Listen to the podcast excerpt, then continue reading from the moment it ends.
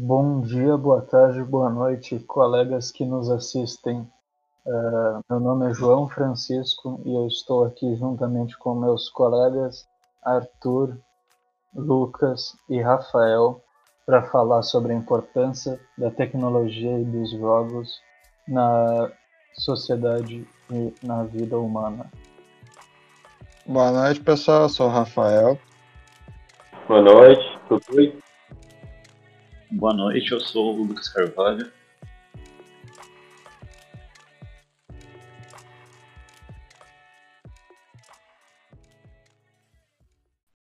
Bom, e para falar de acessibilidade, a gente tem que levar em consideração o preço das coisas. Tipo, uh, existem muitos celulares, por exemplo, que custam 10 mil reais. Uh, um exemplo do iPhone, né, que custa absurdo. Uh, daí pensando, por que, que isso é tão caro? Uh, daí eu lembrei uma vez, eu vi um podcast de um cara que é um dos cabeças lá da Amazon, da Amazon não, da Asus, um dos cabeças da Asus, que ele explicou por que era tão caro aqui no Brasil, que é principalmente pelo fato de no Brasil funciona mais ou menos assim. Tu não pode trazer o celular pronto, montadinho e só vender. Tu ter que criar ele, montar ele aqui, tu tem que fazer. O objetivo teoricamente é para trazer tecnologia, produção de tecnologia para o Brasil, só que na prática não é o que acontece. Na prática, eles trazem as peças e só montam aqui deles gastam em infraestrutura, gastam imposto, gastam com funcionário, gastam com seguro de vida de funcionário. Não sei se tem isso para esse tipo de funcionário, mas tá. É, Gasta é... todas as taxas de um funcionário que não é necessário. Basicamente isso, de empresa e coisa. E o pensar, a gente pensa, né, qual um dos motivos disso. Bom, e além dessas leis absurdas, né, tem situação das próprias pessoas do Brasil já, né? Porque, querendo ou não, as pessoas um tanto complicado aqui. O poder aquisitivo é muito.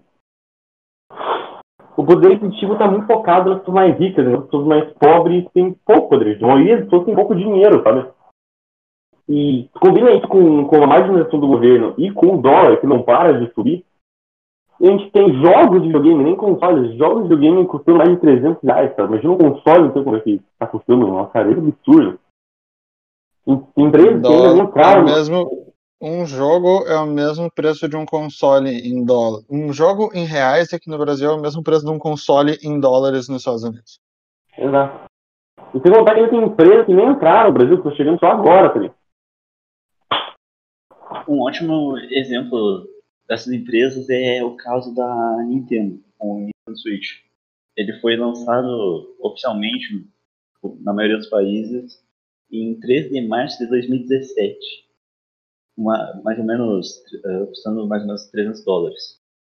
Já no Brasil, ele só foi lançado nesse ano de 2020, no dia 18 de setembro.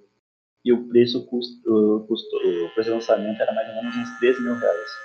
Por conta dessas dificuldades de comprar esses produtos tão caros, originais, de grandes montadoras, marcas famosas como Apple, muitas vezes Samsung também, ou em caso de jogos, da Nintendo, da Sony, da Microsoft, que seria o Xbox hoje.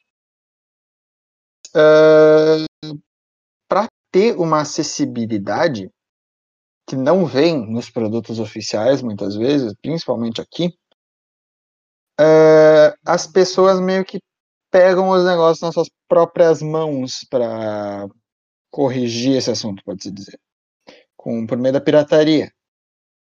Por exemplo, os famosos jogos 3x10 que tem no Camelô. Nunca vi um jogo de PlayStation 2 original na minha vida. Uh, ou o caso da Crunchyroll, que ficou famoso esses tempos, que é a empresa que trouxe animes aqui para o Brasil, a Crunchyroll já estava aqui no Brasil há um tempo, mas em 2018 ela começou a derrubar sites de anime pirata.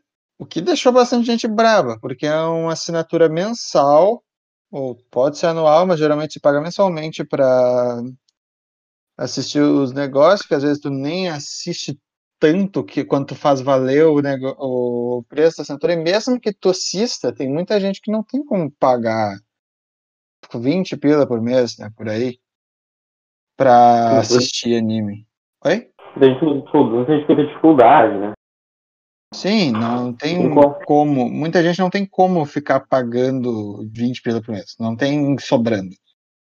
Então eles pedem esse entretenimento que antes estava disponível.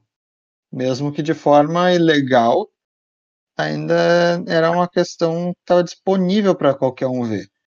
E pelo menos ele tem como assistir, sabe? Oi?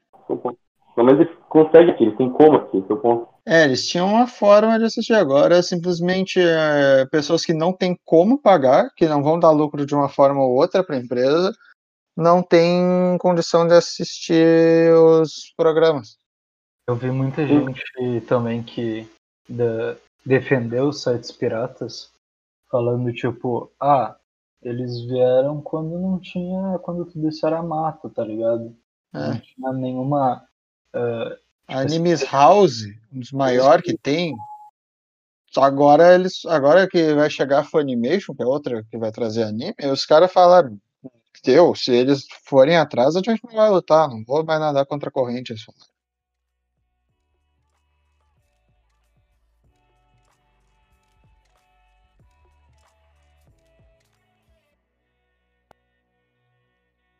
Bom, então era isso. Eh, até mais. Tchau.